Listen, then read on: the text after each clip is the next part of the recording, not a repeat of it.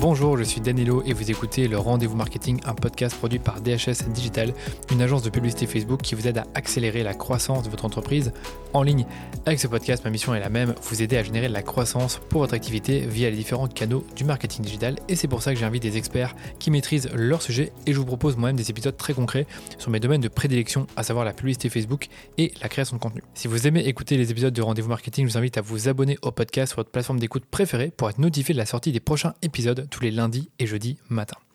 Aujourd'hui, je reçois Sandy Jacobi, cofondatrice de My Marketing Experience, une agence marketing de conseil qui aide les entreprises B2B à devenir des références dans leur secteur. Plus concrètement, Sandy et son équipe aident des TPE et des PME à définir leurs offres, à connaître leurs cibles en tout cas mieux connaître leur cible et trouver les bons leviers d'acquisition.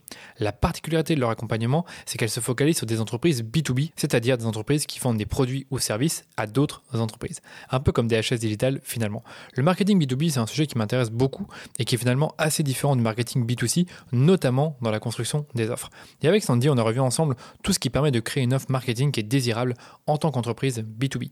J'ai donc posé à Sandy toute une série de questions pour en savoir plus sur les offres B2B et j'ai aussi donné mon avis sur ces sujets-là puisque ben, moi-même j'ai dû créer mes offres à l'époque. Donc première question, c'était que Sandy nous donne les différences entre une offre B2B et une offre B2C.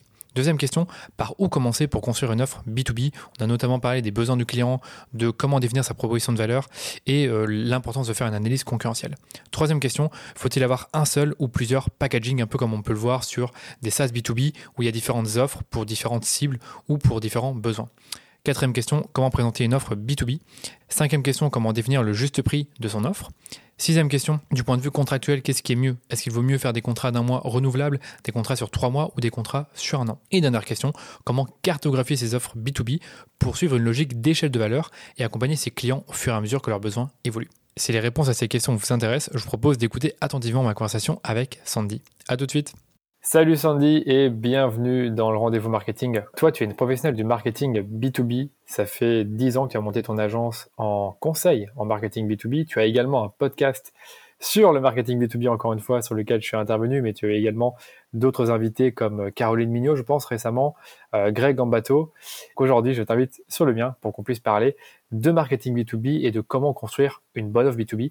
Mais je pense qu'avant de commencer, ça serait vraiment bien que tu puisses te présenter à l'audience. Ben, je suis Sandy Jacobi. J'ai cofondé My Marketing Experience il y a un petit peu plus longtemps que ce que tu as dit, puisque ça fait bientôt 12 ans. Et nous, notre mission, elle est très claire depuis le début, c'est euh, d'aider les entreprises en B2B, les PME et les TPE à trouver leurs bons clients, à savoir qui ils sont, à les convertir et à les fidéliser. On est parti d'un constat très clair. Donc, quand je dis on, c'est parce que je suis, je vais faire une parenthèse, c'est parce que je me suis associée avec ma sœur et ben, on va dire, elle fait partie de l'aventure depuis le départ, comme moi. Donc, on, on est parti du constat que euh, on se rendait bien compte que les TPE et les PME avaient un handicap comparé aux grandes entreprises lorsqu'elles n'avaient pas de département marketing ou même une ressource marketing en interne. Elles grandissaient moins vite, elles galéraient beaucoup plus pour trouver leur marché et pour acquérir des clients. Donc on s'est dit, ben, on va créer une agence qui va se substituer à cette ressource pour les aider à se battre avec les mêmes armes que les grandes entreprises. Donc à connaître les techniques, à savoir ce qu'il faut faire pour attirer des clients, les fidéliser et les convertir. Et concrètement, ça donne quoi? Ben, Ça veut dire qu'au quotidien, on accompagne des entreprises qui vont être entre 2 et allez, 150, 200 personnes parfois. On va les aider à euh, savoir qui sont leurs vrais bons clients. C'est quelque chose que tu connais très bien, Danilo, j'essaie les personas. C'est vraiment euh, quelque chose que tu maîtrises. Donc, je parle ton langage là, mmh euh, mais c'est quelque chose qu'on utilise beaucoup aussi en B2B. On va également travailler toute la stratégie et après, savoir avec des techniques marketing qui sont, euh, j'aime bien dire, de la cuisine parce que finalement, quand on a les bons ingrédients, bah, il n'y a qu'à les mettre en place. Et puis après, on va chercher les clients et on va les, les fidéliser. Et parmi les outils qu'on utilise, il y a les offres dont on va parler aujourd'hui d'ailleurs. Top, super bien résumé. Est-ce que vous faites d'autres choses que euh, aider ces entreprises à définir leur client idéal? Tu disais de comment les attirer. Est-ce que vous avez travaillé sur un canal marketing particulier comme LinkedIn par exemple, qui c'est connu en B2B Et étant donné que tu disais que vous avez commencé l'agence il y a 12 ans, ben, je présume qu'il n'y a pas beaucoup de digital à ce moment-là, parce qu'il y a 12 ans, je n'étais pas non plus euh, très présent. en B2B il y avait du digital. Euh, alors figure-toi que pour un anecdote, moi j'utilisais déjà LinkedIn quand j'étais salarié pour, euh, pour euh, faire de l'acquisition client. Donc ça date vraiment d'il y a longtemps, mais c'était infiniment moins développé qu'aujourd'hui. Il n'y avait pas du tout les mêmes fonctionnalités. Donc parmi les canaux qu'on utilise, effectivement, LinkedIn en fait vraiment partie puisqu'on est en B2B et qu'aujourd'hui en B2B, c'est le canal incontournable. effectivement, parmi les services qu'on propose, il y a aussi la formation dont l'information LinkedIn d'ailleurs, pour permettre aux entreprises d'internaliser cette compétence et notamment faire en sorte que euh, bah, soit les dirigeants, soit leurs équipes soient en mesure de eux-mêmes faire rayonner l'entreprise, la faire connaître et trouver des clients grâce à LinkedIn. D'accord. Donc si je comprends bien, tout ça c'est du conseil ou est-ce qu'il y a également de l'opérationnel où vous allez justement mettre en place des campagnes, développer des outils pour euh, créer son avatar, donc euh, créer des fiches, faire les recherches pour votre client, faire des interviews Ou est-ce que tout, ça finalement est du conseil que vous allez leur prodiguer afin qu'ils le fassent eux-mêmes? Alors, euh, c'est une super question. Non, on peut, on, peut le faire. Enfin, il y a des gens qui choisissent de faire comme ça. Nous, on a choisi de faire du conseil qui sont plutôt des accompagnements pour la partie, on va dire, stratégie, persona et offre euh, jusqu'à sa proposition de valeur et son positionnement. C'est quelque chose qu'on fait ensemble avec le client ou avec l'équipe dirigeante lorsqu'il y a, euh, par exemple, des associés.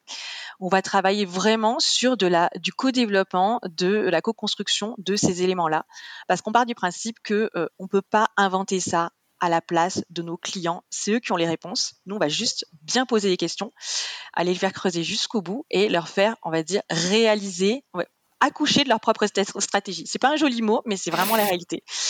Et, euh, et, ensuite, on travaille sur le plan d'action. Donc là, effectivement, pour pas les mettre en difficulté, parce que souvent euh, ils maîtrisent pas forcément les techniques marketing, c'est normal, c'est pas leur job. Donc nous, on va construire le plan d'action et ensuite, s'ils le souhaitent, eh bien ils nous le confient pour le dérouler. Donc oui, il y, a un gros volet opérationnel également. Il y a un volet opérationnel. Ok, donc là je pose ce volet opérationnel. Vous avez, je présume, des freelances experts dans leur domaine qui vont faire euh, certaines choses que vous n'êtes pas, vous pas forcément expert. Donc admettons que vous dites à une entreprise B2B, ça serait bien que tu fasses des Facebook Ads. tu pourrais tout à fait en parler à un autre prestataire qui ferait les Facebook Ads pour, pour vous et donc pour le client. Donc quand tu vas démarrer euh, une prestation, je suppose que tout commence par un audit. Est-ce que c'est ça ou est-ce que je me trompe? Alors, tu te trompes pas, je parlerai pas forcément euh, d'un audit.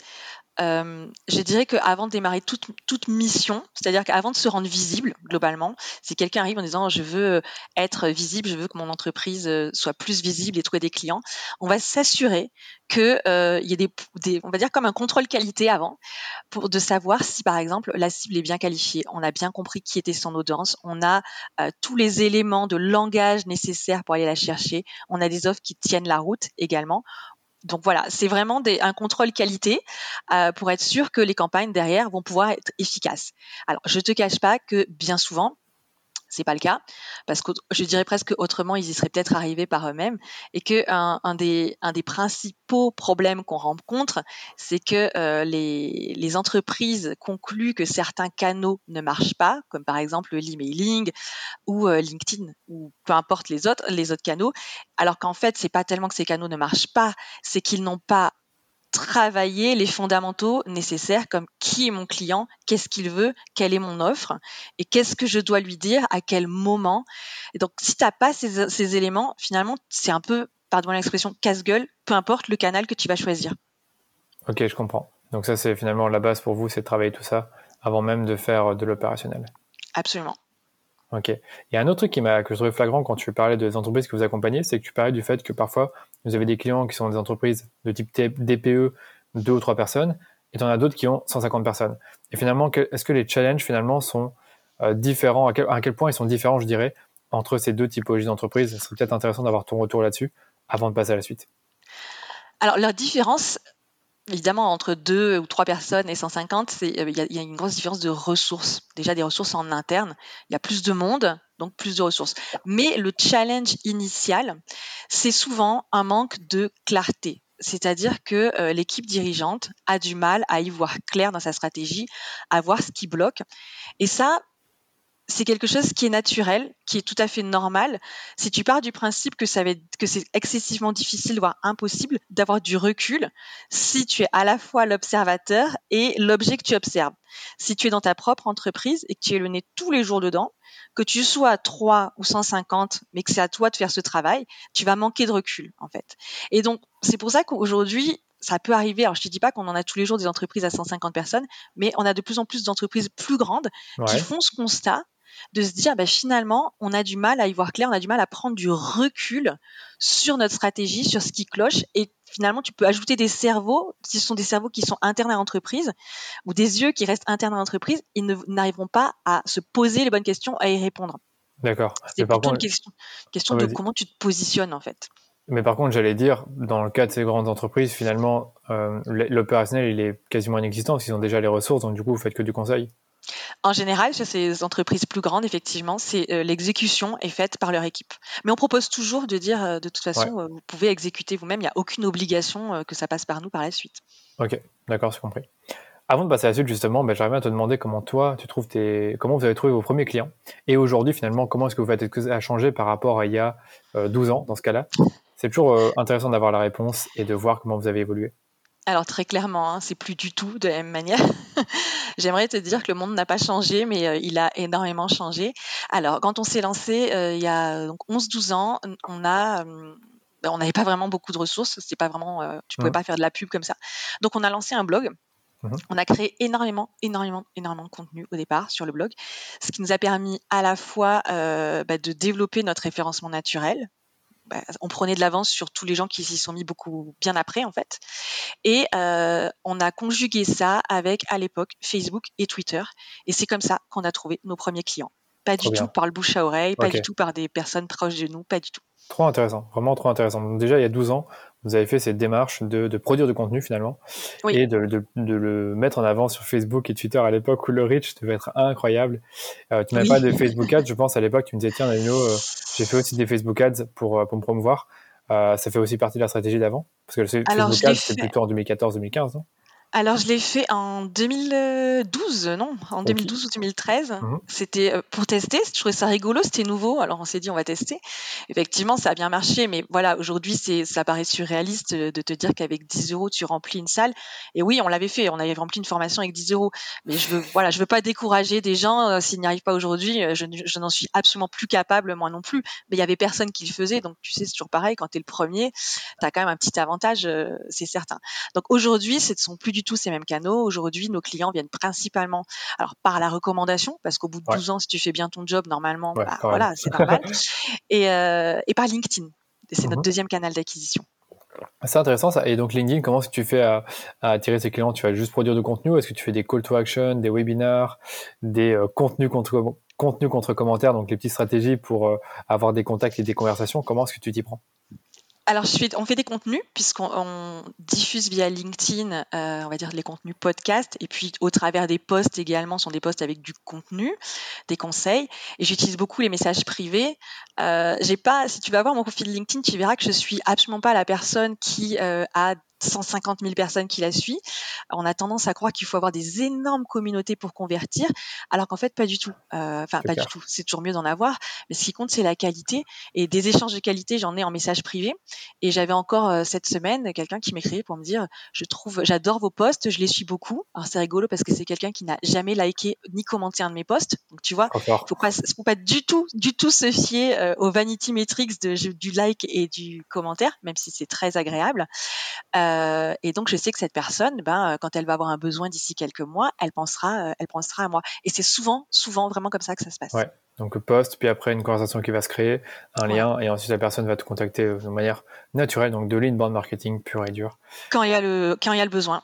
Vraiment intéressant. Mais pour rebondir à ce que tu disais sur le nombre de connexions, je suis assez d'accord avec toi. J'en ai un peu plus, j'en ai 18 000 aujourd'hui, mais sincèrement, on le sait en B2B, si tu as 100 gros, enfin, si tu as 100 clients, t'as beaucoup de, enfin, tu gagnes beaucoup d'argent, quoi. Donc, du coup, c'est pas vraiment le but d'avoir 100 euh, 000 followers. En réalité, avec 3 4 000, des personnes très, très, très, très, très qualifiées parce que tu les as bien attirées avec le bon contenu ou parce que tu les as ajoutées de manière très précise en allant voir un peu les profils qui t'intéressaient et que tu as créé une conversation, c'est bien mieux que 18 000, 19 000 comme moi où finalement il y en a 10 000 qui me connaissent pas parce que ils ont dû tomber sur des contenus que j'ai fait qui étaient très, euh, euh, comment dire, aguicheurs parce que à l'époque je faisais par exemple, il y a deux ans, plein de contenus où je rebondissais sur des actualités. Par exemple, tiens, Instagram a ajouté une nouvelle fonctionnalité. Et ça a attiré plein de gens, beaucoup de community managers. Bah, finalement, community manager, euh, c'est pas mon client idéal pour l'agence. Donc du coup, tu j'ai attiré beaucoup de profils sur mon, LinkedIn où je me rends compte que finalement, j'ai pas tant de décideurs que ça et pas tant de directeurs marketing ou directeurs e-commerce.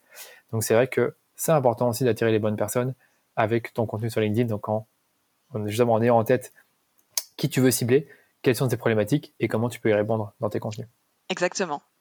Et après, c'est ton message aussi, euh, de toute façon. Euh, ça c'est valable pour toi, pour moi, mais pour n'importe quelle entreprise.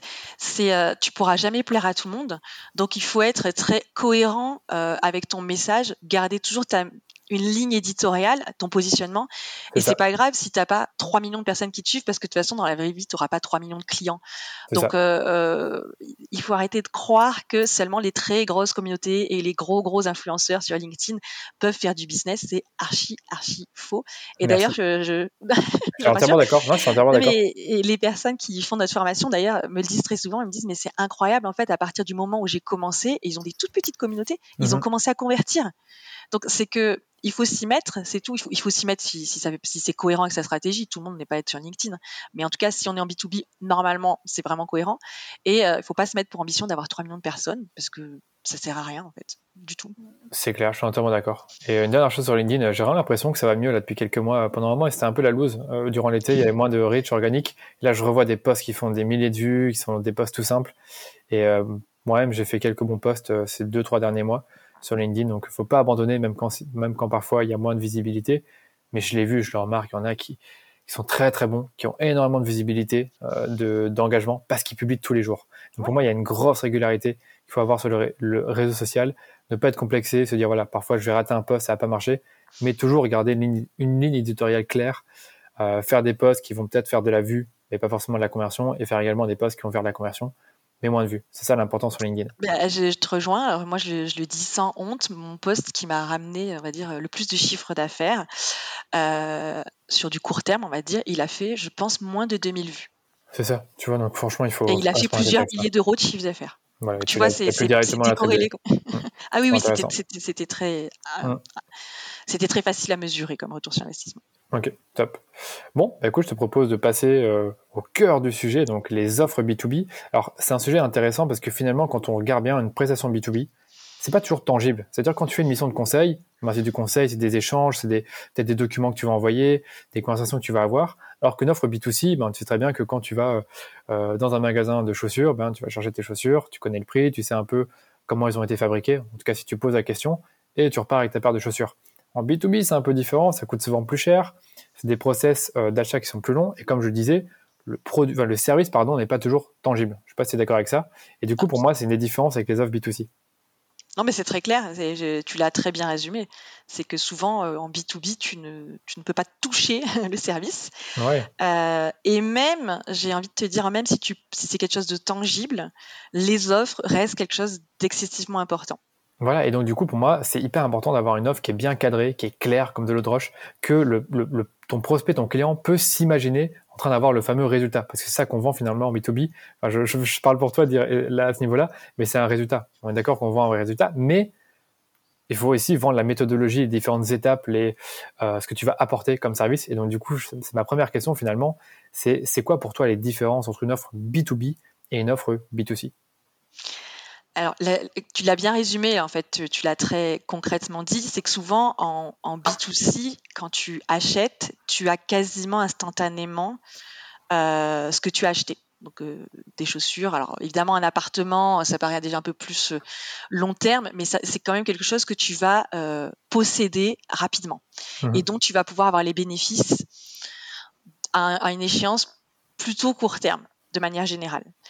Et alors qu'en B2B, ben, y a le, risque est souvent plus élevé. Euh, le prix est souvent plus cher, tu l'as dit. Il peut y avoir une notion d'engagement dans la durée également, on, va en parler, mais euh, pour certains, certaines prestations ou certains, certains achats en B2B, parlons d'achat de manière générale d'ailleurs, ça peut être plus simple, bah, il peut y avoir une notion d'engagement et bah, donc un, facteur risque. Donc si on résume les offres, moi souvent j'aime bien dire que l'offre, elle est aussi là pour rassurer et réduire la perception de risque à s'engager avec un prestataire, a, fortiori un prestataire qu'on ne connaît pas encore, avec lequel on n'a pas encore travaillé. Parce que ça, c'est quelque chose quelque qu'il va falloir prendre en compte, c'est que une offre est toujours importante, mais elle est d'autant plus importante quand on n'a encore jamais travaillé avec ce client. Il ne nous connaît pas, il va devoir nous accorder sa confiance. Comment faire pour un, bah, être perçu comme la meilleure solution? Donc déjà des objectifs de l'offre, c'est d'être perçu comme la meilleure option en tout cas, et aussi l'option la moins risquée. Donc ça, on l'oublie, mais euh, en tout cas, nous, quand on travaille les offres, c'est exactement dans ce sens qu'on les travaille. Ok, très clair pour moi. Donc du coup, quand tu as ça en tête, comment tu vas construire ton offre B2B euh, Moi, ce que j'ai en tête quand on construit une offre, c'est euh, identifier les besoins du client, définir une proposition de valeur, faire une analyse concurrentielle, mais tu as peut-être d'autres une démarche spécifique que tu vas utiliser pour construire ton offre et bien le faire. Parce qu'on le sait, l'offre, ça fait tout. Si l'offre, elle est mal définie, si elle est mal présentée, si elle répond pas finalement aux besoins du client, à sa problématique, bah, ça vend pas. Alors, euh, la première étape, vraiment ce qu'on ne peut pas faire, hein, on ne peut pas travailler les offres si on n'est pas passé par là, tu l'as un peu dit, c'est de définir son audience cible, qui, à qui je vais vendre. Et finalement, euh, on constate qu'il y a beaucoup d'entreprises qui se sont précipitées à construire des offres en essayant de les vendre aux mauvaises personnes. Enfin, mauvais, à la mauvaise cible. Donc, il faut reprendre tout le travail depuis le début. La première étape, c'est de savoir à qui on veut vendre ou par rapport à peut-être une technologie qu'on a, qui va être ou quelle va être la population la plus prédisposée à accueillir cette solution technologique. Souvent, c'est un, dans les, si tu es dans un domaine tech, bah, tu vas devoir dire, OK, j'ai cette technologie avec cette application, qui est le plus prédisposé à recevoir cette innovation, si tu veux. Mais si tu es dans un domaine traditionnel, on va dire le conseil en général, eh bien dans ces cas-là, la première étape, c'est toi qui vas définir pour quelle cible, pour quelle tranche de la population B2B tu es, euh, sur, laquelle tu vas te concentrer parce que c'est là que tu sais que tu auras par exemple les meilleurs résultats. Ça peut être ça par exemple. Tu peux me donner des critères, par exemple, de la, de, la cible, par exemple, que qu'il faut absolument vérifier? Euh, un seul, euh, ça va être long là. Alors, c'est pas que des critères. Euh, par exemple, dire l'industrie, l'industrie n'est pas une cible. ça doit toujours être une personne. Ça doit être incarné par une personne. Alors, on peut donner un prénom parce que nous on utilise la, technique des bailleurs persona que tu connais bien. après, il y en a, si on veut donner un prénom, on le donne, c'est pas nécessaire. Ce qui est important de savoir, c'est particulièrement quelles sont les motivations, les freins à l'achat, quelles sont les aspirations, au-delà du poste qu'il occupe, euh, au-delà de qui achète, qui paye, qui sont, on va dire, des choses qui plutôt traditionnelles en B2B. Normalement, si tu fais ton étude, tu dois savoir euh, qui décide, qui paye, euh, qui utilise. Euh, ce sont les trois principaux. Et après, euh, pour ces trois profils, bah, il y a une pondération à mener. Parfois, par exemple, le service achat, il est très très décideur, et parfois, bah, c'est juste, ils font un petit contrôle, mais c'est pas vraiment eux qui prennent la décision. Par contre, ce qui est hyper important, c'est de comprendre la psychologie de l'achat, c'est-à-dire euh, par exemple, tu vas te dire euh, euh, qu'est-ce qui va le freiner, le faire freiner des cas de fer, ou elle, qu'est-ce qui va la faire freiner des cas de fer, qui lui fait des cauchemars la nuit, qu'est-ce qui, quelles sont ses ambitions personnelles? Par exemple, tu vas pas vendre à une personne si tu sais que le décideur est c'est plutôt des gens en fin de carrière. Bah ça, c'est quelque chose que nous, dans la même la construction des offres, on va prendre en considération. Ouais, bien vu. Ok. Par rapport aux clients, moi, ce que j'ai juste ajouté, c'est que pour les prestations agences, en affinant un tout petit peu ces derniers mois, on s'est rendu compte finalement on a trois avatars différents. On a le dirigeant de la boîte, qui est parfois qu'on a au téléphone et qui va être totalement dans le processus euh, de décision, qui va nous écouter quand on présente l'audit, qui va euh, en parler à son équipe, qui va nous poser des questions et qui va approuver l'offre. Mais on a aussi parfois dans certaines boîtes le directeur e-commerce et on va jamais parler au fondateur de la boîte. Ça peut arriver dans, des structures qui sont plus, euh, j'allais dire anciennes. Et également le euh, responsable acquisition. Donc on a aussi ça, c'est parfois on a le responsable acquisition qui va nous écouter, qui va, que je vais avoir au téléphone, à qui on va présenter un audit et qui ensuite va présenter notre offre à sa direction, qui va ensuite la valider et lui va revenir vers nous. Donc on a vraiment ces trois personnages là différents. Et donc c'est vrai que ça, peut toujours aider dans le contenu qu'on va créer et dans les offres qu'on va présenter. Bah, du coup, si je prends ton exemple, euh, tu as peut-être une offre, mais tu la présenteras pas de la même manière à chacune de ces trois personnes. Pas tout à fait. Par exemple, le responsable d'acquisition euh, et même le directeur e-commerce, on va beaucoup mettre en avant les études de cas. Voilà. Par exemple. Alors que le fondateur, oui, ok, il va regarder rapidement, mais il n'a pas le temps, il est pressé. Voilà. tout ce qu'il veut savoir, c'est le prix, c'est ce qu'il va en retirer. Il va nous demander sûrement, euh, c'est quoi tes projections en termes de ROS pour les trois mois, pour les six mois, afin de se rassurer un peu. Et on sait que si on fait des projections, même si elles sont jamais vraiment exactes, ça marche, ça peut aider pour rassurer. Mais vraiment, j'ai remarqué que les directeurs e-commerce, responsables euh, acquisition, ils aiment bien voir les études de cas, ils aiment bien voir ce qui a été fait, ils aiment bien voir euh, notre avis sur d'autres comptes, les réalisations qu'on a pu faire. Bah, ça, c'est pour se rassurer et pour qu'on ne puisse pas les accuser d'avoir pris la mauvaise décision. Mmh, c'est ça, c'est ça aussi, tu as raison. Je suis entièrement d'accord. Je suis entièrement d'accord parce que généralement, ils vont comparer plusieurs offres et ça, c'est très rare qu'on ait un directeur e-commerce ou un responsable d'acquisition qui va euh, juste, juste nous voir nous. Généralement, ils vont voir plusieurs. Il y aura toujours un premier call où il va voir si on peut être euh, la bonne agence pour lui. Et puis après, si ça se passe bien, il va nous recontacter, on va faire un audit. Et seulement après l'audit qui est présenté et nos offres qui paraissent cohérentes, enfin en termes de prix, pardon, par rapport à ce qu'il y a euh, chez la concurrence, bah, il va présenter notre offre. c'est vraiment le processus que j'ai remarqué quand on fait appel justement aux responsables acquisition et directeurs e-commerce. Et du coup, quand tu présentes ton offre, et ça, je pense que c'est un conseil qu'on peut donner plus largement, eh bien, il faut tenir compte de la personne qui va le lire et mettre les éléments euh, dont la personne va avoir besoin pour prendre sa décision. Et ces éléments ne sont pas les mêmes selon le poste qu'elle occupe dans l'entreprise, selon son ancienneté même, et selon aussi son appétence pour le risque. Donc là, je parle dans le cas où c'est un nouveau prestataire. Ouais, c'est vrai. Donc la première étape, c'est vraiment euh, de se poser la question à qui je veux vendre, qui sont nos bons clients? Et parfois, bah, c'est pas ceux auxquels on avait pensé au départ, et c'est pour ça que l'offre se vendait pas. Donc, euh, euh, si on peut pas repositionner l'offre, eh ben, au moins on va repositionner la cible. La deuxième étape, nous qu'on fait juste avant de passer vraiment dans le cœur du sujet sur les offres, c'est d'avoir un travail sur les bénéfices. parce qu'une offre, c'est pas juste ton produit ou ton service, c'est euh, une combinaison qui va faire qui va faire une combinaison de produits ou de services qui va faire opérer une transformation à ton client, le faire passer d'un point A ou un point B. Et le point B, c'est pas forcément le, point culminant le, plus haut que tu puisses l'amener, c'est juste là où, là il a juste besoin d'aller à moyen, euh, court moyen terme. Donc euh, lister les bénéfices, ça va être au niveau fonctionnel, concrètement, qu'est-ce que tu vas lui permettre de réaliser. Par exemple, si je prends le cas des Facebook Ads, puisque c'est celui dont on parlait, eh ben ça va te, tu te vas dire, eh ben nous concrètement, on va faire l'étude, on va faire le copywriting, on va faire la créa. Arrête-moi si je dis une bêtise parce que je voudrais pas te mettre dans une mauvaise posture à, bah, dire des choses. Euh, donc ça c'est du fonctionnel. C'est qu'est-ce que tu vas concrètement faire? après on, fait un travail sur les bénéfices qui vont être émotionnels également. Mmh. Si je travaille avec toi ou si euh, je travaille en prenant une société de conseil en informatique, en cybersécurité, peu importe, eh bien, quels sont les bénéfices émotionnels et sociaux que je vais pouvoir euh, avoir? Donc tu peux, là, dans ces cas-là, c'est beaucoup plus psychologique. Ça peut être, eh ben, je vais être perçu comme euh, cool. Bah, je vais te donner un exemple concret en faisant un jour une étude comme ça pour un client qui est dans les fintech et qui vend un logiciel. On s'est aperçu que, euh, en fait, quand les personnes acheter le logiciel. Elle l'a acheté parce qu'elle avait besoin des fonctionnalités du logiciel, mais elle l'a acheté aussi parce qu'il y avait une notion de coolitude derrière. C'est-à-dire que j'utilise ce logiciel, je suis à la pointe dans mon métier, je suis cool.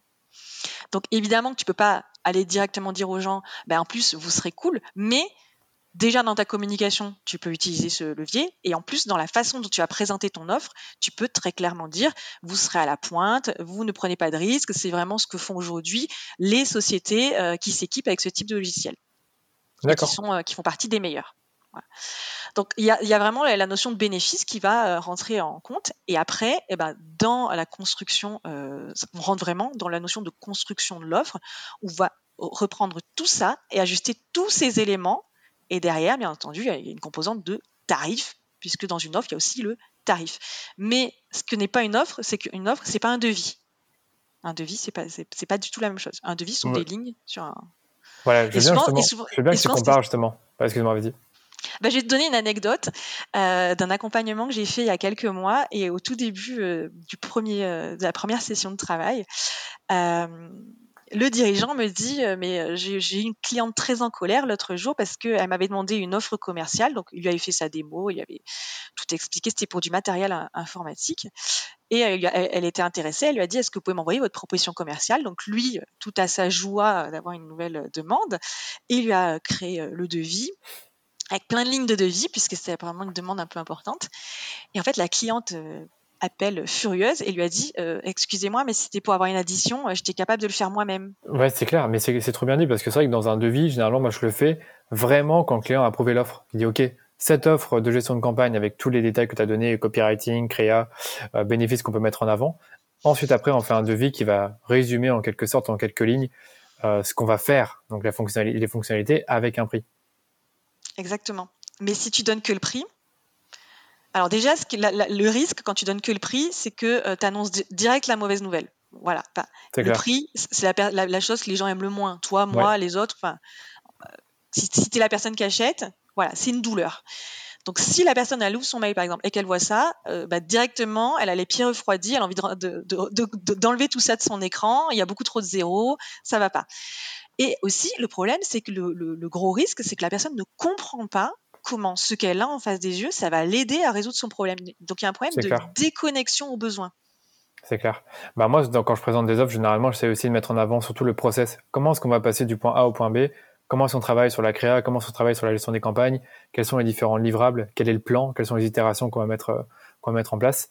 Et donc, euh, moi, personnellement, c'est un peu comme ça que j'articule mes offres. Et quand il y a en tout cas une grosse offre à faire, bon, on a une proposition commerciale qui est déjà un peu toute faite et qu'on va remplir avec ben, les besoins du client, les objectifs, les enjeux, euh, qu'est-ce que nous on peut apporter. Enfin, moi, c'est comme ça que je le vois en fait quand je, quand je construis une offre.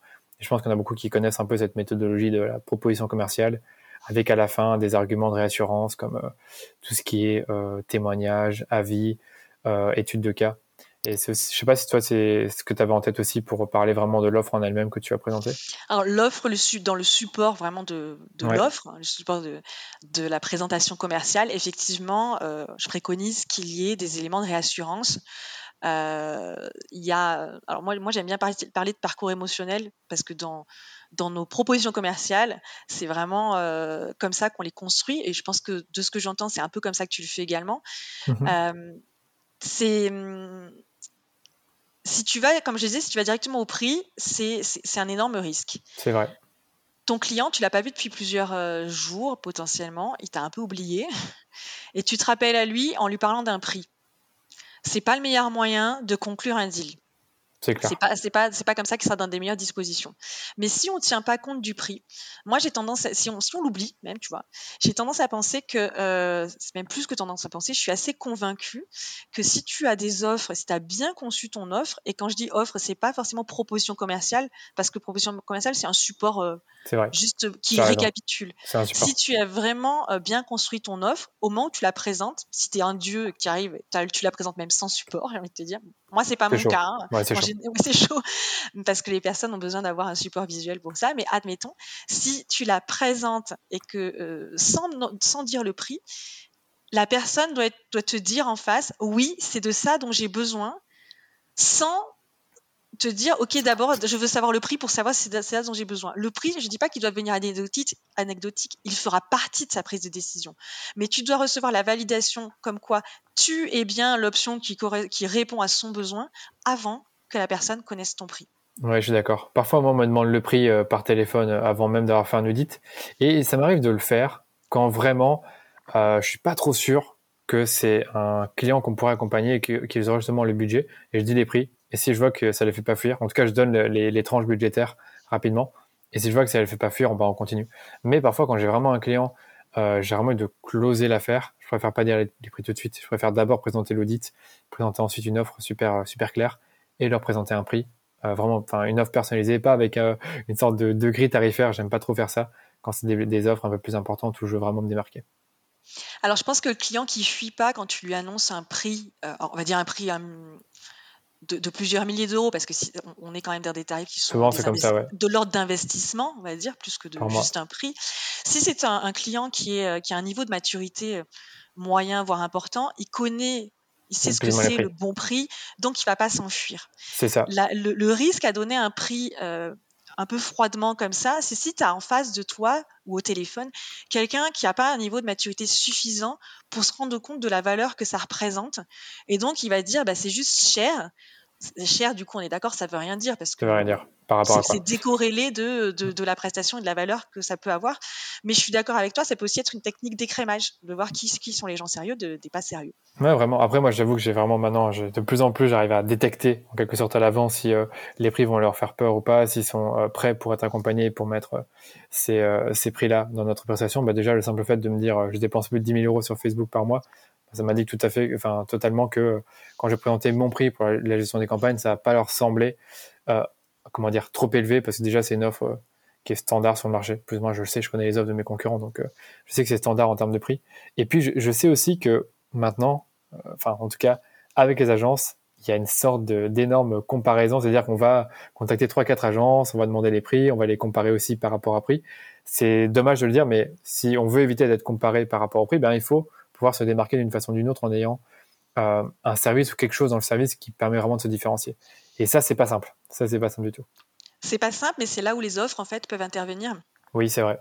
C'est justement, euh, tu disais tout à l'heure, est-ce que euh, une des phases préalables des offres, c'est de faire une étude concurrentielle? Alors, je vais pas dire non, attention, parce que je veux pas être qu'on me comprenne mal, mais c'est pas, il faut pas faire une étude concurrentielle pour se calquer sur ce que font les autres. D'accord. Pour moi, c'est ce qu'il faut vraiment éviter. Euh, après, je suis d'accord que dans certains secteurs, tu as des incontournables. Je veux dire, si demain, euh, je prends ton exemple, tu as décidé euh, d'être une agence spécialiste en Facebook Ads, mais que tu fais, bah, moi, ok, bah, la créa, vous allez voir ailleurs. Bon, tu, tu voilà. tu risques de te tirer une balle dans le pied quand même. Tu vois, juste pour te différencier, c'est pas le, le, bon moyen de se différencier en tout cas. À ce niveau-là, non.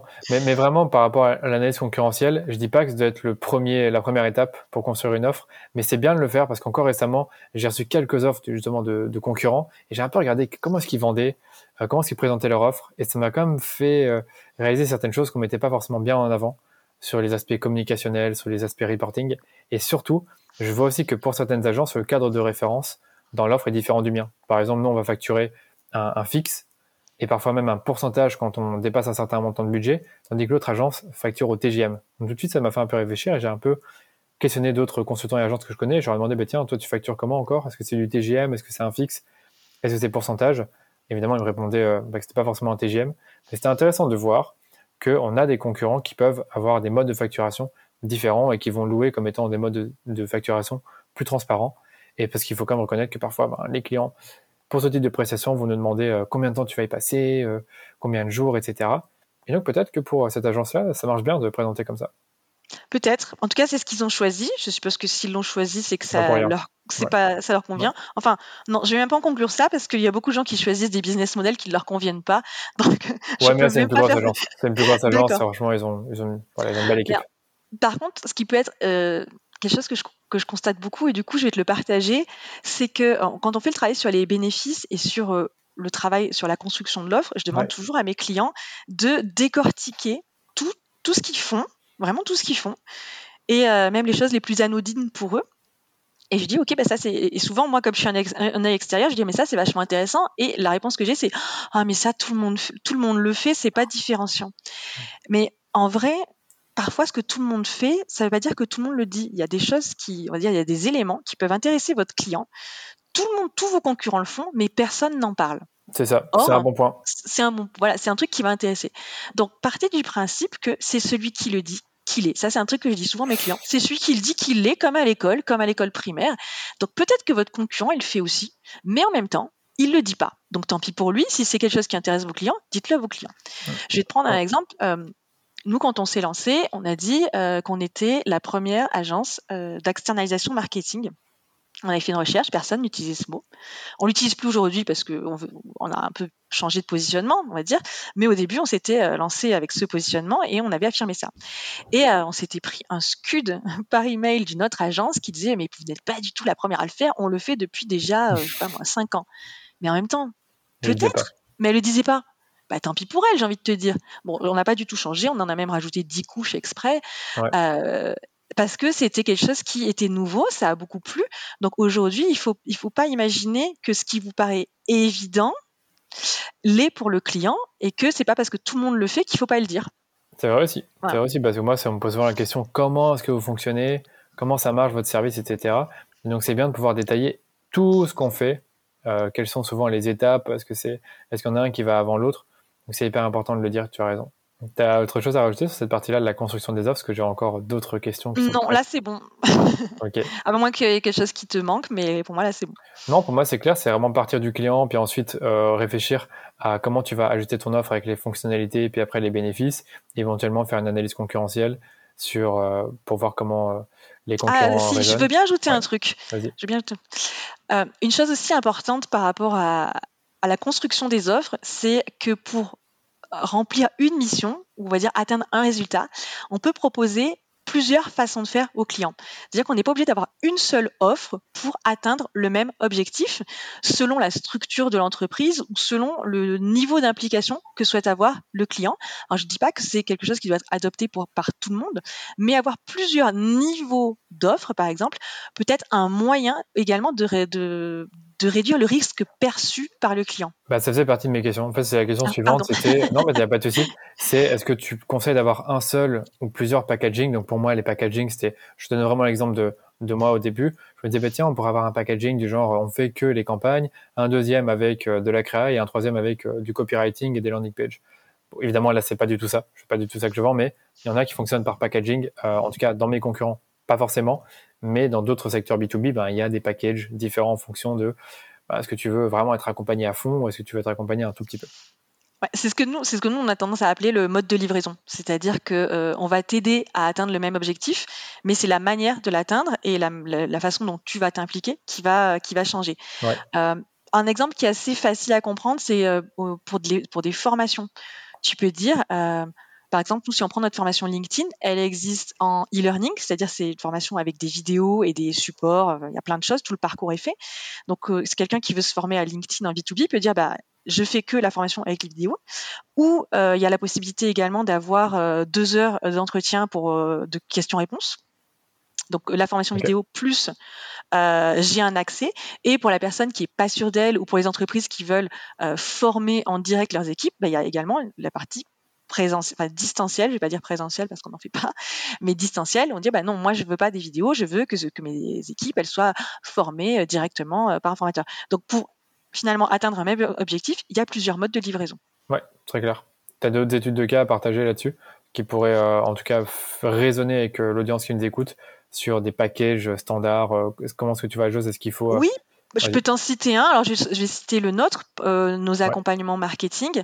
Euh, il y a la, en général, euh, on va dire que celui qui est le plus pris, c'est un accompagnement qui dure à peu près deux à trois mois, qui, qui, qui fait avec des rendez-vous étalés sur deux à trois mois. On sait que c'est celui-ci qui correspond le plus à la demande, mais pour les entreprises qui sont pressées, et ça arrive, on est capable de le livrer, de faire la même chose, mais sur deux jours en immersion. On s'enferme, on le fait, plus un jour où nous on va travailler seul dans notre coin pour tout restituer, faire le plan d'action. Alors c'est pas euh, un jour 24 euh, heures où on est enfermé, mais on va dire que c'est un jour qui est réparti sur une semaine, mais en une semaine c'est fini. Ok, donc rapidité. C'est vrai que j'avais déjà entendu ça. Tu que tu peux payer plus euh, rapide, tu payes plus. Voilà, c'est donc ça, on peut y penser, on peut y réfléchir, et ça peut permettre de closer des deals qui, où il y avait de la friction. Donc, avoir des packaging différents peut réduire la friction au moment de, présenter l'offre. Clairement. Bah, on voit, j'allais dire aussi, on le voit beaucoup dans les SaaS. Hein. Dans les SaaS, il y a différentes, euh, dans différents packages, des packages qui sont plus, euh, plus gros parce qu'il y a peut-être plus de euh, fonctionnalités, ou alors on peut, par exemple, traiter plus de prospects. Si c'est un, logiciel qui permet d'avoir des prospects, ben là, on en traite plus 500 avec le premier package, mais 1000 avec le deuxième et 3000 avec le, le troisième. Donc il y a ça aussi que je, remarque beaucoup euh, pour s'adapter finalement aux besoins du client. Toujours c'est un, c'est un super exemple les SaaS et je pense qu'on doit, on a beaucoup à s'inspirer des SaaS parce qu'ils ont une manière, comme tout est fait en ligne, euh, ils ont pris l'habitude de d'être très exhaustifs sur ce que contiennent leurs offres, par exemple. Je suis d'accord avec toi. Chose que souvent est un peu bâclée en B2B. On va te dire ah ben voilà, euh, on va faire ça, ça va faire deux heures, deux journées. Alors Nous, on n'est pas tellement partisane, on ne fait pas du de la tarification à la journée, mais il y en a qui le font. Et finalement, ben, euh, on ne sait pas trop ce qu'il y a dans la boîte, hein, c'est un peu opaque. Alors que euh, si on regarde les SaaS, en général, ils, ont fait un énorme travail. Limite, c'est trop. Hein, des fois, t'en peux plus. tu scrolles, tu scrolles, tu scrolles. T'as l'impression de jamais arriver au bouton. Euh, c'est vrai, parfois. Il y en a que Mais en même temps, ils construisent beaucoup de valeur. C'est-à-dire que tu as l'impression que tu vas en avoir beaucoup pour ce prix-là. Donc, ne pas hésiter à s'inspirer de ces modèles parce que euh, on peut pas recopier forcément, mais par contre, ça peut euh, vraiment aider à mieux expliciter son offre. C'est clair. Mais généralement, dans le SaaS, euh, chaque package, c'est pour une cible un peu différente. Soit pour une personne d'entreprise qui aura besoin de plus d'utilisation, ou soit pour justement la première, la première offre, c'est pour une TPE, la deuxième, c'est pour une PME, et la troisième, c'est pour un grand compte ou une agence, par exemple. Oui, mais tu peux construire tes offres de la même manière. oui, c'est vrai, en fonction des personas. En B2B, en fonction de tes personas, oui. Ouais, top. Euh, deuxième, enfin une autre question que j'avais sur les offres B2B, mais on y a un peu répondu, c'est comment tu vas présenter l'offre? Donc, euh, tu peux la présenter de plusieurs manières. Pour moi, sur ton site, par téléphone, via une proposition commerciale. Est-ce que tu peux nous en dire un peu plus là-dessus, en tout cas en donnant des conseils pratiques qui peuvent aider l'audience? Je ne suis pas sûre qu'il y ait une règle générale et universelle sur le sujet. Euh, moi, je suis pas du tout partisane de mettre les prix, par exemple, sur un site internet. Entièrement d'accord. Ah, voilà, c'est pas, je le fais, je le fais euh, pour les formations, c'est tout, parce que il peut pas y avoir de variables particulières. En revanche, pour ce qui sont des prestations euh, de conseil et même d'exécution, c'est-à-dire d'opérationnel, moi, je ne les mets pas. En revanche, euh, sur un site internet, ça ce qui peut être intéressant, c'est de parler des bénéfices de quand vous travaillez avec notre entreprise, quels bénéfices vous allez avoir l'offre en elle-même, euh, ce qui peut être étrange, c'est que la, personne peut directement dire OK, c'est pas pour moi. Pourquoi? Parce qu'en fait, souvent, dans les métiers de conseil, c'est quelque chose qui est très fréquent. C'est qu'on va avoir en face de nous une personne qui va nous dire ses symptômes, voilà mon problème, ma douleur, et qui va penser que la solution c'est Alors qu'en général, ce qui peut arriver souvent, c'est que euh, bah, toi, tu es l'expert, alors, euh, j'aime pas trop avoir la posture de l'expert du sachant et que l'autre ne sait rien, mais toi, tu as l'habitude de traiter ces problèmes et tu sais qu'en fait, tu reconnais ces symptômes et la solution, c'est pas A, c'est B. Si la personne a été allée seule sur son site internet et qu'elle s'était fait son auto-diagnostic en regardant tes offres, elle choisirait potentiellement la, mauvaise direction, la mauvaise solution. Est-ce que tu me suis? Oui, je t'écoute, je t'écoute.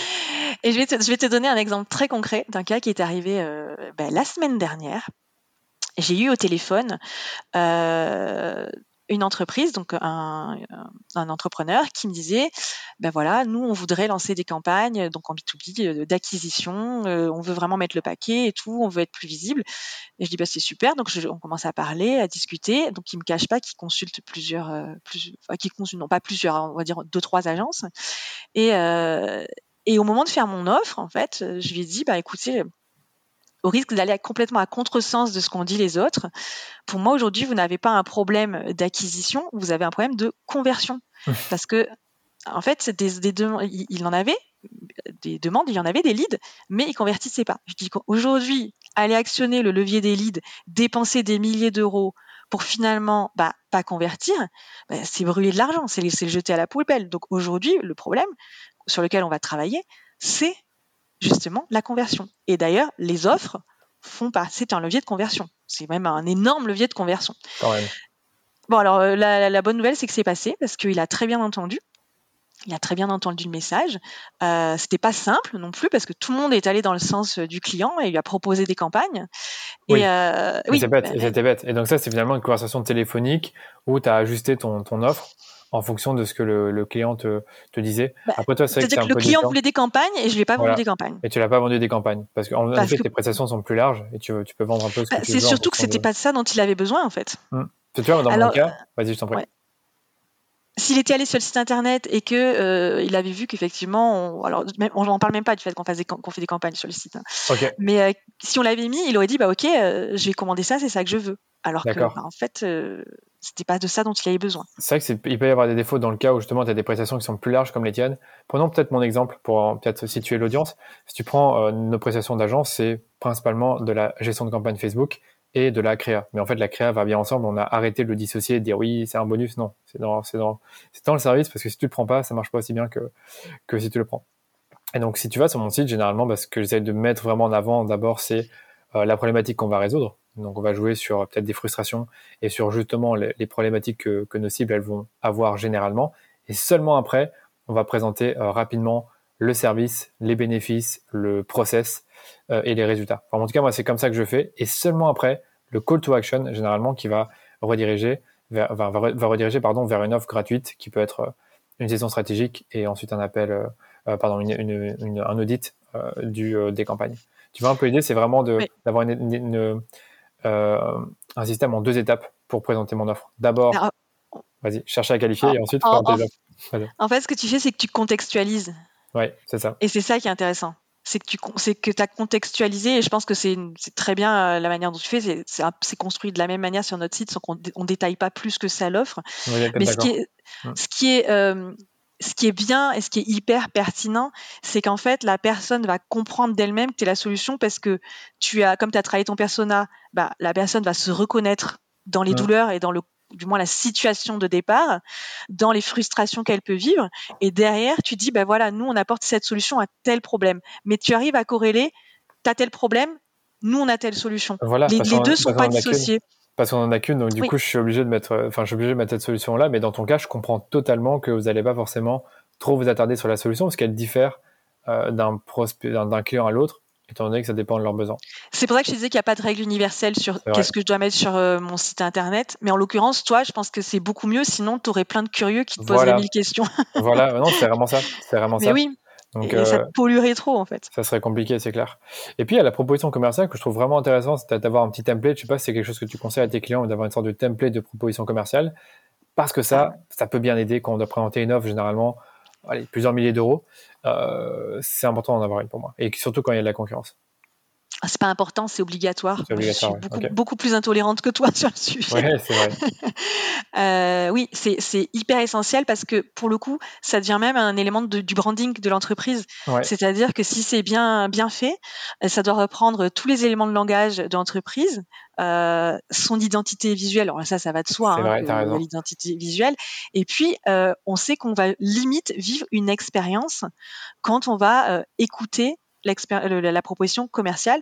Alors, écoutez, c'est pas une lecture qui doit être faite, hein, bien entendu, mais euh, ça demande beaucoup d'entraînement. D'ailleurs, c'est pas quelque chose qui oh est si simple que. Ouais, voilà, tu me rejoins. Ah, quand même. Ouais. c'est quand même de c'est quand même de l'entraînement pour se l'approprier, pour l'améliorer à chaque fois. Mais là encore, la proposition commerciale, elle est faite pour recontextualiser, pour recréer un lien avec son client qu'on n'a pas vu depuis quelques jours, potentiellement quelques semaines. J'ai dit client, mais c'est plutôt prospect, puisque c'est plutôt, euh, il n'est pas encore devenu client. Et donc euh, bah là, ça va être de le reconnecter à ses émotions, à son besoin, au fait que vous êtes la meilleure solution. Pourquoi vous êtes, euh, pourquoi le risque il est minimum? Donc là, tu l'as dit tout à l'heure avec les éléments de réassurance, éventuellement les, témoignages pour qu'à la fin, j'ai envie de te dire, même avant la slide sur le prix, la personne, elle est intérieurement dit oui. Alors pas à toi évidemment, parce que euh, voilà. Je suis d'accord avec toi. Voilà, qu'elle se soit déjà donnée la validation elle-même. Et j'aimerais rajouter une dernière chose, on n'a pas beaucoup parlé, parce que c'est très américain, mais il y a des Américains qui, qui, qui conseillaient, quand, à l'époque, je me renseignais sur la construction des offres, d'avoir une garantie. Et il y a des trucs du genre, euh, si vous n'avez pas les résultats dans les trois mois, on, euh, je sais pas quoi, on vous rembourse ou euh, des trucs comme ça. C'est peut-être un peu risqué, mais c'est bien d'avoir quelques garanties. Et moi, j'ai mis de ça dans mes propositions commerciales, d'avoir des garanties. On s'engage à vous faire ceci, cela, etc. Comme ça, ça permet au client d'être rassuré. Et je voulais quand même le, le préciser, parce que, encore une fois, les garanties, ça, ça rassure.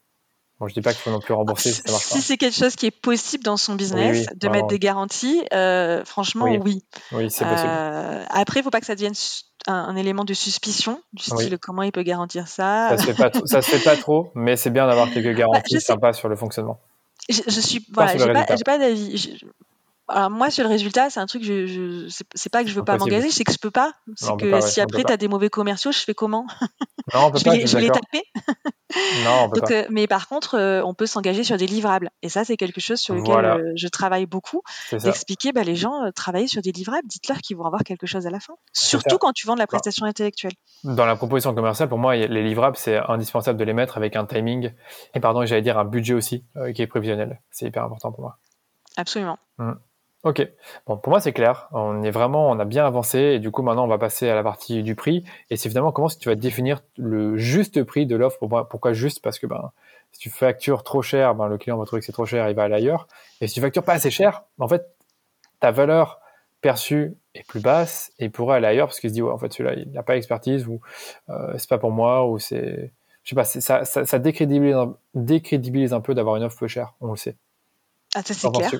Non c'est ça tu as tout à fait raison après euh, il faut quand même se rappeler une chose si on connaît bien sa cible il faut accepter qu'on sera trop cher toujours trop cher pour certaines personnes et potentiellement euh, pas qu'on sera pas assez cher pour d'autres mais c'est-à-dire que ça ne vaudra pas le prix. Si on est trop cher, mais qu'après on vend pas, on délivre pas cette valeur, eh ben, si on veut vendre plus cher, il vaut mieux ajouter de la valeur que augmenter le prix parce que ça n'a pas de, ça n'a pas de sens. Donc il faut se fixer quelque chose qui est, euh, on dire, un tarif qui est réaliste par rapport à la cible qu'on vise. Par exemple, je dis souvent à mes clients, euh, je vais travailler euh, sur des plans marketing. Je sais que vous n'êtes pas L'Oréal, donc on n'aura pas des plans marketing à 3 millions d'euros. Je le sais, et des budgets marketing à 3 millions d'euros. Donc, de la même manière, quand, quand, on fait ces tarifs, eh bien, il faut, il faut bien avoir en tête son persona et la, les entreprises auxquelles on s'adresse et donc avoir une jauge par rapport à ça. Ce qu'on peut faire, et ce qui se fait très communément euh, en B2B, c'est par rapport à la taille des entreprises avec lesquelles on travaille, parce que parfois, plus l'entreprise est grande et plus potentiellement un, ça va représenter du travail et deux, ça va, ça va avoir de l'impact pour l'entreprise, eh bien, on peut moduler ces tarifs, avoir des, des tarifs qui varient selon la taille de l'entreprise. C'est quelque chose qui est, tout à fait possible de faire. Et après, euh, on en revient à ce qu'on disait juste un peu avant, on peut avoir des niveaux de prix, c'est-à-dire créer des packaging différents, de façon à avoir des offres plus légères en termes de prix, mais plus légères en termes de prestations aussi. Par exemple, j'ai envie de te dire, si euh, Hein, dans ton cas, si euh, ton client il a un service, euh, une personne qui est hyper forte en copywriting, je prends ton cas, et il me dit bah moi j'ai quelqu'un qui est capable de le faire, tu peux dire bah ok dans ces cas-là vous nous l'envoyez, mais c'est moi qui valide. Et si ça me va pas, eh ben vous le refaites. On peut imaginer ça. Donc, comme c'est le client qui prend à sa charge cette partie, tu peux alléger une partie de ton budget. Je suis entièrement d'accord. C'est pour ça qu'il faut avoir des offres, je sais plus à tiroir, avec des tiroirs. Je sais Alors, ça. C'est différent de à tiroir. Moi, je suis contre les offres à tiroir en B2B. Ok, d'accord. c'est plutôt des formules. Des formules, euh, pardon, ouais.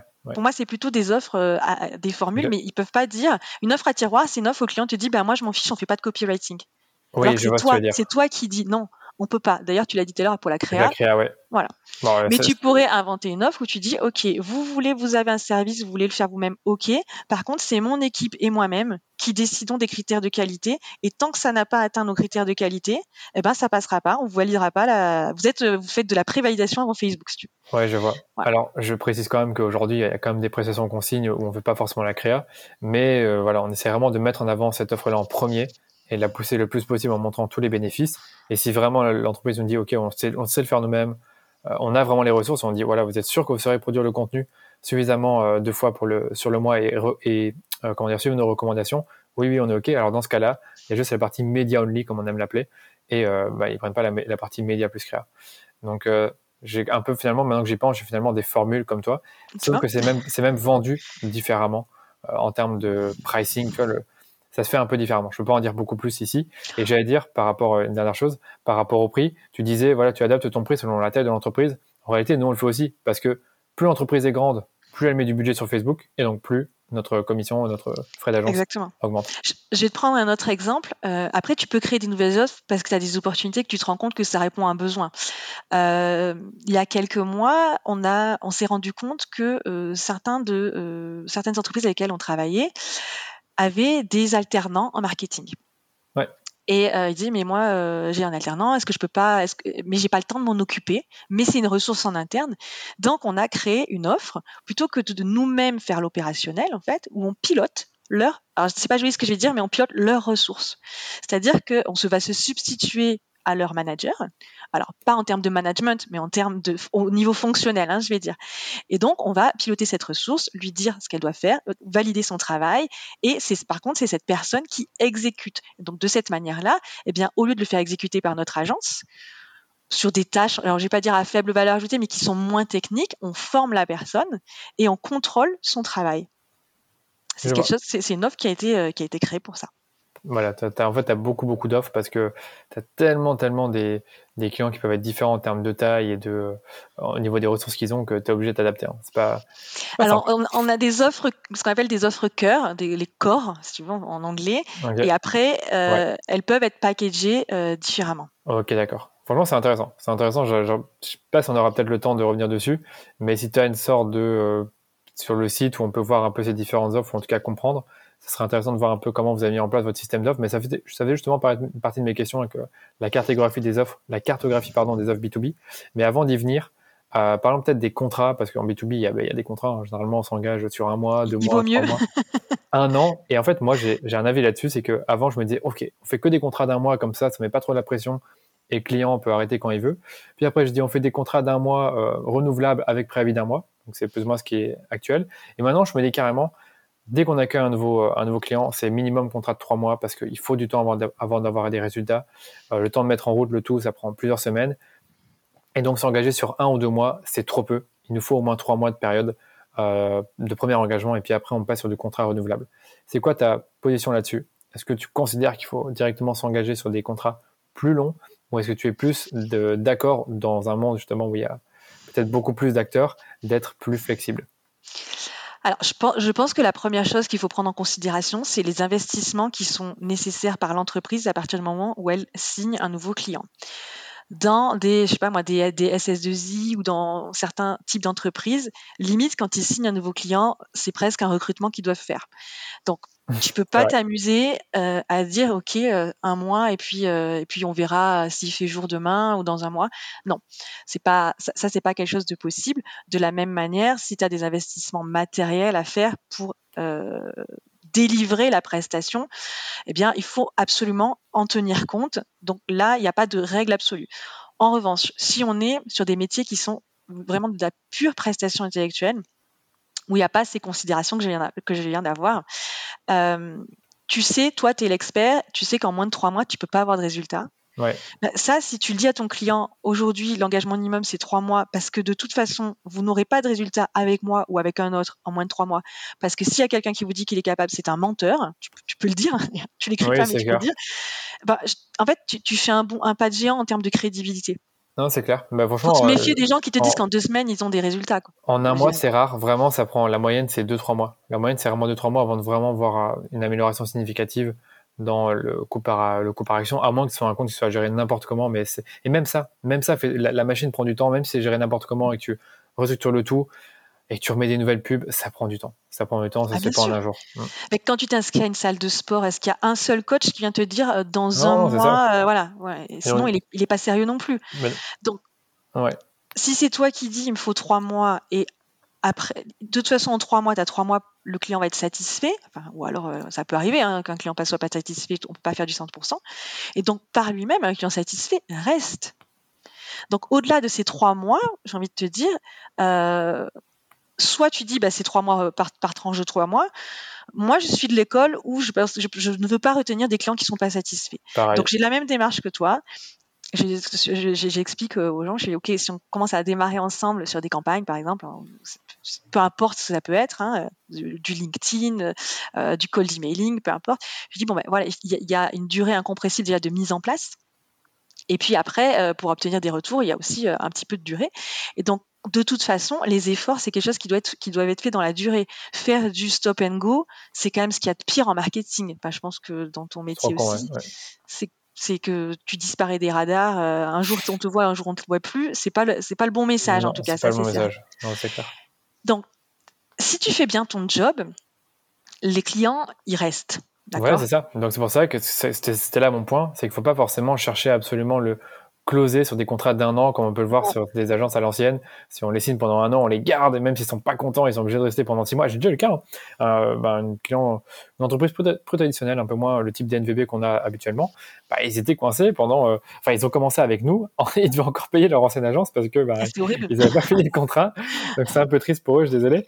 Mais, mais voilà, nous c'est comme je te dis, c'est un contrat de trois mois et c'est déjà arrivé hein, que voilà, en cours de route, on arrête parce que ça se passe pas très bien. Et, euh, et peu importe Ah mais bien sûr, mais ça, peut. mais il faut aussi se dire que c'est pas euh, ça, ça, te protège aussi toi, parce que si tu te retrouves pieds poings liés avec un client qui est horrible, parce mmh. que bon bah ça arrive aussi. Hein. c'est pour ça que je dis ça. voilà. Mmh. Mais après, euh, je, je, vais dire un truc. Nous, notre plus ancien client, ça fait 10 ans qu'il est avec nous. Il peut s'en aller quand il veut. C'est trop bien, ouais, c'est ça. Et mais ce que je dis, c'est qu'après, moi, c'est des contrats d'un mois renouvelables. Je trouve que c'est une super formule parce que c'est renouvelable, on s'en pas trop la tête, le contrat a été signé une fois, on le re pas tous les mois. il y a un préavis qui nous protège, ça je pense c'est intéressant de le dire, c'est ayez des préavis et respectez-les. Respectez-les. Euh, surtout quand euh, vraiment c'est le client qui, qui, te dit du jour au lendemain je veux partir. Quand ça se passe vraiment mal, bon, là on peut trouver des solutions. Et voilà, moi en tout cas c'était le point que je voulais euh, voir avec toi, mais je pense qu'on a le même avis. Par contre, ce qu'on peut faire, moi je, avec un nouveau client ou quelqu'un avec lequel on n'est pas sûr, c'est faire payer à l'avance. En revanche, Alors, si on parle des intéressant. Vas-y.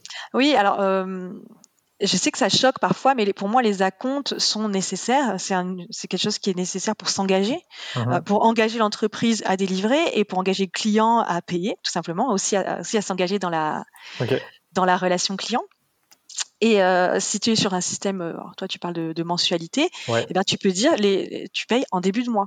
C'est pas forcément quelque chose qui choque. Euh, voilà, j'ai une longue histoire là-dessus, mais on l'a déjà fait il y a deux ans. On avait testé ce fameux, cette fameuse facturation, je sais plus comment on dit ça encore, par anticipation ça n'a pas trop marché. C'est-à-dire les clients ont dit ouais, pourquoi je dois payer avant et tout? Non, nous on facture à la fin du mois, rassurez-vous. Et euh, pour, le premier mois, pour, le, pour le premier, mois, ouais, c'est vrai que pour le premier mois, pour le premier mois, normalement il faut le faire. J'avoue que moi je le fais pas, je me prends pas trop la tête. Mais on a déjà eu des cas où il fallait attendre quelques semaines. Ah non, mais je dis pas que qu'il faut le faire, mais c'est c'est quelque chose qui, peut être fait en tout cas. Oui, je pense pour, pour le premier mois, vraiment si on veut être rassuré, c'est bien de, de facturer d'abord et puis après l'entreprise reçoit à chaque fin de mois la facture. Donc dans ce cas-là, si c'est le premier mois, elle la reçoit au début, elle la paye. Et puis après, deux mois plus tard, donc à la fin voilà, du bah, ça c'est ce que nous on fait. Ouais, je suis d'accord avec toi. C'est un truc que j'aurais bien peut-être refaire. Mais pas sur le long terme. Pas genre, il y en a qui font pas anticipation, ça marche pas trop ça.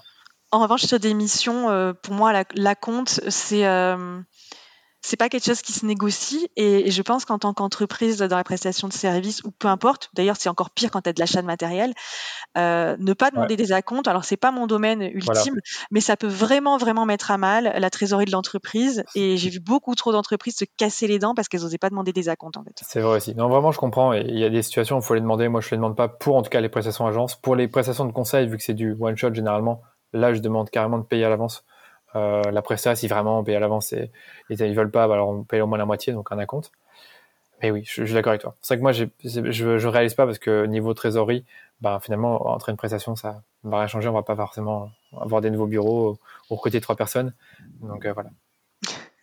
Mais c'est pas comme ça pour tout le monde. c'est pas comme ça pour tout le monde. C'est pas comme ça pour tout le monde. En B2B, c'est pas du tout comme ça. Je sais que les contrats consignes, ils sont tout petits par rapport à ceux de certaines boîtes qui vont signer des très gros contrats.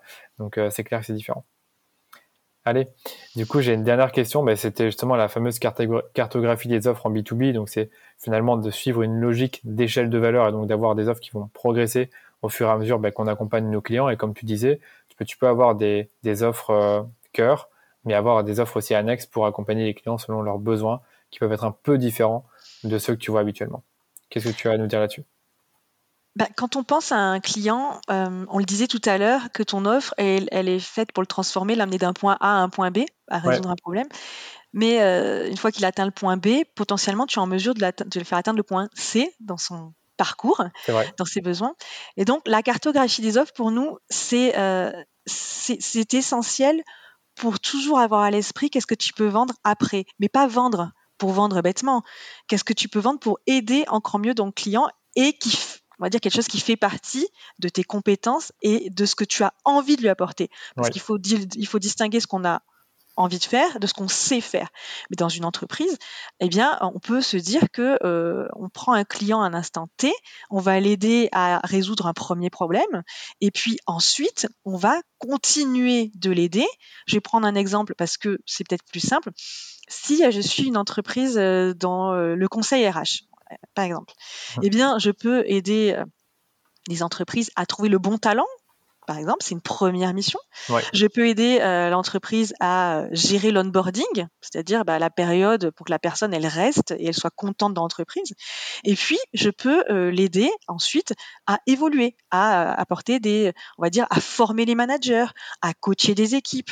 Donc, une fois qu'on a mis le pied dans l'entreprise, qu'est-ce que je peux faire encore pour l'aider, mais qui font partie bien sûr de mon savoir-faire et de mes compétences. Et en, le, en mettant tout ça à plat, et quand je dis cartographier, c'est que ça ressemble vraiment à une carte, euh, ça permet de, se, de, de, de, créer des opportunités de revente, parce qu'on sait qu'il y a des timings particuliers, on sait que dans le cycle de vie d'un client, il va y avoir des moments, et donc après, au bon moment, on pourra aller lui parler d'une nouvelle offre. Ouais, moi je vois trop. Euh, voilà, toi, toi, ça s'adapte, j'imagine, potentiellement. Euh, Un tout petit peu, mais pour plus tard, parce que bah, là, on a finalement une entreprise, enfin, on a seulement on a un service qui est très standard. On a, on va dire, deux, deux grands services, gestion de campagne et créa, même si les deux sont intégrés. Mais c'est vrai que plus tard, j'imagine très bien qu'on pourrait d'abord faire euh, des audits pour voir un peu la situation de l'entreprise sur le marché, quels sont les canaux de marketing qu'elle utilise, puis après peut-être faire une deuxième prestation qui est bah, de restructurer toute l'acquisition et de voir quels sont les canaux les plus rentables. Ensuite, de faire de l'optimisation. On pourrait également faire du tracking parce que on se rend compte que tout n'est pas bien traqué. Mais je vois l'idée finalement. Je vois l'idée qu'en fonction de là où est le client, on lui propose différentes prestations et différentes offres. Et pourquoi ça intéresse Je suis ravie que du coup, tu vois, ça, ça, t'évoque déjà ta propre cartographie. Mais ce qui est, ce qui est intéressant, c'est que du coup, les investissements, tu parlais d'acquisition il y a deux secondes, les investissements que tu auras fait au départ pour acquérir ton client, parce que même si tu fais pas des campagnes à plusieurs millions, c'est du temps, c'est de l'énergie, c'est ah, potentiellement quand même de l'argent hein, de, pour de l'acquisition, pour prospecter. Euh, tu vas pouvoir beaucoup mieux le rentabiliser, le rentabiliser dans le temps plutôt que de vendre une fois ou de, revendre deux fois la même prestation, ou d'attendre qu'il y ait une opportunité de revendre de la même prestation. Dis-toi que pour des personnes qui vendent du matériel, par exemple informatique, ils vont pas en vendre tous les jours. Une fois qu'ils ont acheté un parc informatique, ils vont pas en racheter euh, la, semaine d'après. Donc, il faut créer d'autres moments où on va pouvoir servir l'entreprise. Et c'est comme ça qu'on va créer de la fidélisation et augmenter la valeur. les Anglais appellent ça la lifetime value du client. Euh, ça, c'est un truc qu'on fait souvent sur les applications, mais ça marche en B2B aussi. Ça, c'est quelque chose qui est souvent une révélation pour nos clients, en fait. Oui, c'est ça. Pour moi, c'est hyper important de penser comme ça et de se dire, OK, j'ai peut-être une offre récurrente, donc une offre à abonnement, c'est pour moi, c'est hyper clé pour avoir de la rétention. Tout le monde aime, bien les abonnements. Et puis après, des upsells et des cross-sells, donc des trucs qui vont bien euh, avec la première offre. moi, c'est comme ça que je vois les choses et j'imagine ça plus tard. C'est d'avoir plein d'opportunités d'upsell sur des prestations qui sont plus grosses parce qu'on investit plus, parce qu'on fait peut-être plus euh, de créa et des cross-sells pour des prestations qui sont annexes comme euh, du tracking, de l'optimisation des conversions et euh, d'autres choses encore auxquelles j'ai pas forcément pensé. Mais tu vas y penser. Hein. Ouais, j'espère. Mais moi, c'est comme ça. C'est vraiment comme ça que je vois les choses. Mais voilà, ça, on n'a pas beaucoup parlé aujourd'hui, mais c'est bien de se spécialiser au départ, avoir une offre de niche, et puis après, voilà, créer des autres, créer des offres, les cartographier, les faire fonctionner ensemble, euh, et il faut qu'il y ait une logique dans tout ça. Mais parfois, tu peux créer une offre qui existait déjà, mais que tu n'avais pas formalisée. Par exemple, euh, le travail qu'on fait sur euh, tout l'accompagnement stratégique, plus ou moins on le faisait déjà avant avec les clients qu'on accompagnait sur par des, abonnements sur l'opérationnel. Mais on s'est rendu compte que finalement, eh bien, en fait, on n'arrivait pas à le valoriser parce que euh, comme il y avait tout à faire, si on voulait bien faire notre travail, on était obligé de le faire, mais finalement, on ne le facturait pas. Donc c'est pénible parce que tu faisais un gros travail, mais tu ne facturais pas. Donc finalement, on l'a sorti, on a créé une offre que pour ça, ce qui nous permet aujourd'hui que les clients et la, les bonnes fondations marketing, c'est du solide pour ensuite pouvoir dérouler et être dans l'opérationnel mais efficacement. Mais écoute, je pense à faire la même chose avec mes audits. J'ai vraiment envie de les rendre. Euh, enfin, j'ai envie de vraiment. Euh, voilà, ils sont gratuits. Je vais être tout à fait honnête avec ceux qui écoutent euh, quand on a vraiment une opportunité de travailler ensemble. Mais je pense doucement à faire des audits payants, plus complets peut-être, plus détaillés, et ben, utiliser ça comme point d'entrée avant de travailler ensemble. Bref, euh, je m'arrête là. Super idée. euh, en tout cas, c'était une conversation super intéressante sur les offres B2B, ben parce que déjà, ben, je n'ai pas juste posé des questions, j'ai aussi pu rebondir. Je pense que tu des très bonnes idées et ça m'a donné aussi des idées pour mon business, surtout à la fin avec la, la cartographie. C'est des trucs auxquels il faut penser, pas forcément pour maintenant, mais peut-être pour plus tard. Et je trouve vraiment que s'il faut retenir quelque chose, c'est que ben, faut, avoir une bonne offre pour convertir, mais surtout avoir tout un écosystème derrière quand on a ben, converti une première fois pour continuer à accompagner nos clients sur le long terme si vraiment on souhaite euh, bah, les aider à, se développer. Voilà, Sandy, donc du coup, euh, je te propose de passer aux questions de la fin. Donc c'est souvent très rapide parce que c'est des questions un peu euh, tac au tac. Et la première, c'est est-ce que tu as un livre, un podcast ou une chaîne YouTube que tu recommanderais à nos auditeurs? Alors, je vais te dire un livre et euh, une chaîne de podcast. Alors, moi, je, suis une grande fan de Comment se faire des amis de Dale Carnegie, qui est un très vieux livre de 1936, mais pour moi, c'est une Bible, une Bible du marketing. Il a tout résumé. Euh, dans ce livre sur les techniques d'influence. Donc c'est un livre qui m'a rapporté plusieurs milliers d'euros d'ailleurs. Ah. Je, je, vais être très honnête c'est vraiment un livre qui, que je, je, recommande à tout le monde. Voilà, un petit sourire et aussi, euh, il faut, faut, aussi retenir le nom de la personne. Moi, je l'ai lu aussi, j'ai trop bien ce livre et je l'ai lu deux, trois fois et j'ai un petit résumé, parfois je reviens dessus, donc c'est un très bon livre. Ouais. Et le podcast, moi j'aime beaucoup le podcast de Caroline Mignot dont on a parlé euh, au début, qui est aussi un podcast marketing. Donc tu dis, euh, ah, tu me dis, elle est folle la fille, mais non, en fait, j'invite vraiment les personnes qui s'intéressent au marketing au sens large à écouter ce podcast que je, je trouve qu'elle fait un travail de démocratisation énorme. Donc Marketing Square, hein, pour ceux qui écoutent. Marketing, Square, pardon. Du coup, j'avais oublié le nom. Marketing Square. Ok. Euh, autre chose à rajouter avant que je passe à la prochaine question? euh, J'ai pas, je regarde, je regarde pas beaucoup de chaînes YouTube, donc j'ai pas forcément. Euh, moi, je suis en ce moment, je suis vraiment beaucoup sur YouTube. J'écoute des podcasts, mais ça reste vraiment peut-être 20-30 minutes sur ma journée. C'est pas que j'en écoute moins, mais j'ai un peu ma liste de favoris. Et parfois, j'en enregistre et je me dis, bon, là, je suis dans un train un jour, euh, j'ai écouté un, podcast. J'ai un podcast que j'adore, mais qui est absolument pas lié au marketing, qui s'appelle Neurosapiens. Ouais, c'est intéressant. Ah, il, est, génial. C'est un podcast sur euh, bah, les neurosciences, sur tout ce qui est euh, neurosciences, et, et c'est toujours lié à l'homme. C'est un petit bijou, vraiment, je recommande. Ouais, franchement, bah merci de le partager parce que je trouve qu'on partage souvent des podcasts liés au business, au marketing, mais il y a tellement d'autres podcasts qui sont passionnants sur d'autres sujets qu'on maîtrise un peu moins, comme la santé, l'histoire, euh, le sport, tout ce qu'on veut. Et c'est, enfin, faut se rendre compte qu'il y a aussi plein de podcasts, plein de, livres et chaînes YouTube là-dessus. Euh, au niveau des tools, des outils, c'est quoi les trois outils, les trois outils pardon, qui sont vraiment importants dans ta vie d'agence ou même pour euh, bah, finalement gérer le business, l'opérationnel pour tes clients? Donc trois outils que tu aimes bien, qui sont vraiment importants et que tu recommandes Alors nous, on utilise beaucoup Notion euh, en interne, mais ah. aussi avec nos clients.